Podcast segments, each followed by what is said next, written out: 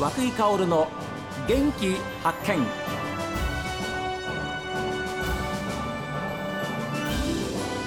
おはようございます。和久井薫です。和久井薫の元気発見。一日の始まりは私が発見した北海道の元気な人と出会っていただきます。今週は北海道そして日本を代表するクロスカントリースキー選手として活躍した渋谷博子さん。旧姓金井博子さんにお話を伺っています。3月の4日まで本当は1月7日から土曜日土曜日土曜日っていうふうに、まあ、9時半ぐらいに集合してこう開始を10時から11時半ぐらいまで今はグラウンドを、はい、あのグループ分けして初めての方とかちょっと長く歩き出してくる方とか分けながらあのやってます。いやいいですね。で初心者も OK と。はい。もう初めて、ね、はい、本市の方から来たっていうことか、はい、あのちょっと障害のある子とかも、はい、あの声かけして、はい、あの知的障害のあのスペシャルオリンピックっていうあの大会に出る札幌チームっていうのがあったりするんですよね。ええ。そのそこをコーチしてる方とちょっと昔一緒に仕事してたので中学校に働いてたので、はい、その方が厚別競技場で日曜日の午前中練習会あるからちょっと時間あったら見に来てくださいって言われて、行ったりした時に、うん、日曜あ次の土曜日にはもみじ台であるけどもし悪かったら来てください。でも子供だけじゃなく、親が乗ってほしいんです。私は少年団に来てる親とかにも子供だけスキーを乗せて親はワックスルームでこうやって見てるんじゃなくて、うん、お母さん方の方が運動不足なんだから、はい、あの 子供たちが使ってない板とか靴とかがあのかいこう回転させて置いてあるんですね。回転っていうか、古くあのちっちゃくなったらね、うん、みんなで交代して使,、あの使えるように使い終わった使ってないの置いてあるんですね。はい、だから私は親の方にもうまず来たらスキー乗りましょう、うん。はい。下手でもグラウンドだけでも乗ってたら子供がどんなに大変な思いしてスキーしてるかが苦しいんだよ。大変なんだよ。辛いんだよって、そしたら子供との会話もつながるし、うん、ああ子供もこんなに言ってね、ね、せっかく少年団の方送りに来て2時間もあのワックスルームでも立ってないで、えー、おしゃべりしてないで。皆さんもったいないですもんね、ねはい、運動してそのまあ40代50代ね働き盛りの方々って本当運動する機会がないので、せっかそれで用具のもうできるだけこう貸せる雰囲気のね。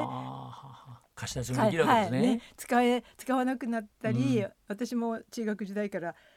陸上部の子たちにいっぱい乗せようと思ってたから、はい、もらったり買ったり古くなったりとか、うん、自分のサイズ以外のものはリサイクルショップ行って買って置いといて その財産をいっぱい持ってたので、うん、学校を2011年に56歳で鑑賞退職したんですよね。もうそんな、はい、でも新越中学校に11年間おかせいたんです。はい、それでもうここで絶対最後にしようと思うぐらいそこにいっぱいのスキーを私は集めてはい、て。陸上部の子にスキーをグランドスキーでも白旗に行くんでも陸上陸上部の子にいきなりスキーとね全部セットで買いなさいっていうのは無理というか、そんなにことしてたら誰もスキーなんかしないから、まず乗ってごらんって言って与えて、それで全道大会に行くとかって言ってで決まったら、もっと滑るスキーが欲しいって言ったらお年玉だとかお,、おじいちゃんに買ってもらったとかって言って、あの用具は後からでいいからまず用具を揃えてあげる。準備してあげる。ね今の紅葉台中学校も学校で使ったりスポルティファインでも買ったりしてまず手ぶらで来るんです皆さん。で借りれるんです。はい、それで借りて使ってるっていう形。でそれでね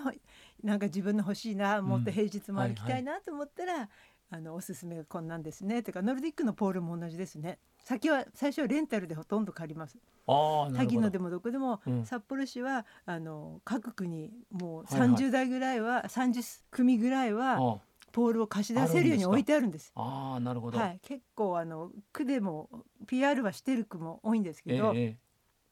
そこでまず借りてそれで本当にこれはハマって私もやりたいな、う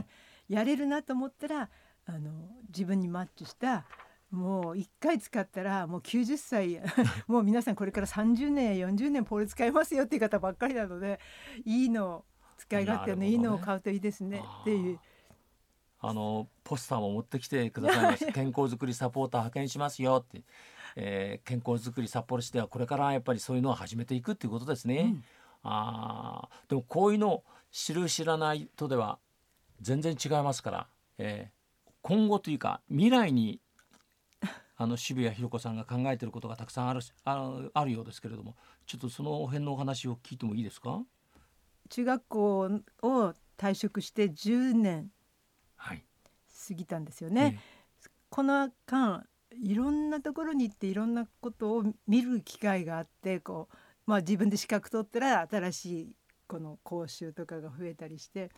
その中でのあのシットスキーの指導者講習会っていうのが56年前にちょうど偶然あったのでシットスキーってあの財ですね。はいそうですね。あの、はい、パラオリンピックなんかでのあの出てますね、はい。はい、財財の種目ですね、はい、また立位は腕のない方の、そういったあのまあシットスキーの講習会っていうのがあるあるのを見たのであの自分が今そのできることは何かなと思ったら全日本クラスの強い選手というか普通の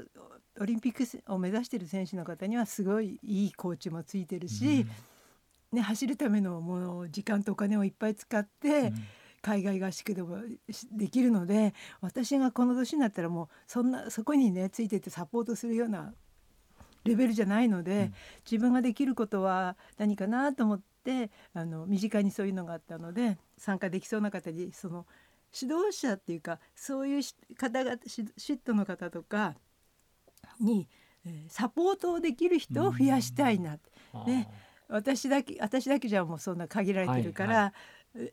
うまい具合にこうオリンピックとかが決まった時に、はい、パラの方にもいっぱいの指導者とか、うん、指導者のならなくてもサポートできる人方を増やしたいなってそれはもう今私と一緒にスキーを講習スキーを指導してくださる方々に少しでも今度はシットの方の講習受けてみませんか？とかブラインドの方も、ね、目の視覚障害の方にもあ、はいはい、のサポートするために、え夏のマラソンを走ってらっしゃってる方々のグループにちょっと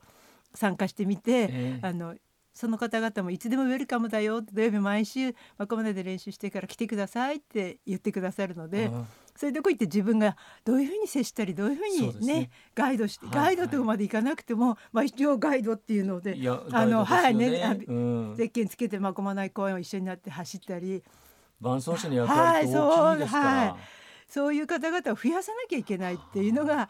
できたら私は一緒のなあの活動している仲間に経験をしてもらって、はい、いつでも対応できるように。いやそういうあのやってみたいなっていうふうに思っている視覚障害者の方もおられますから、ですからそういうやっぱ支えてくださる方がや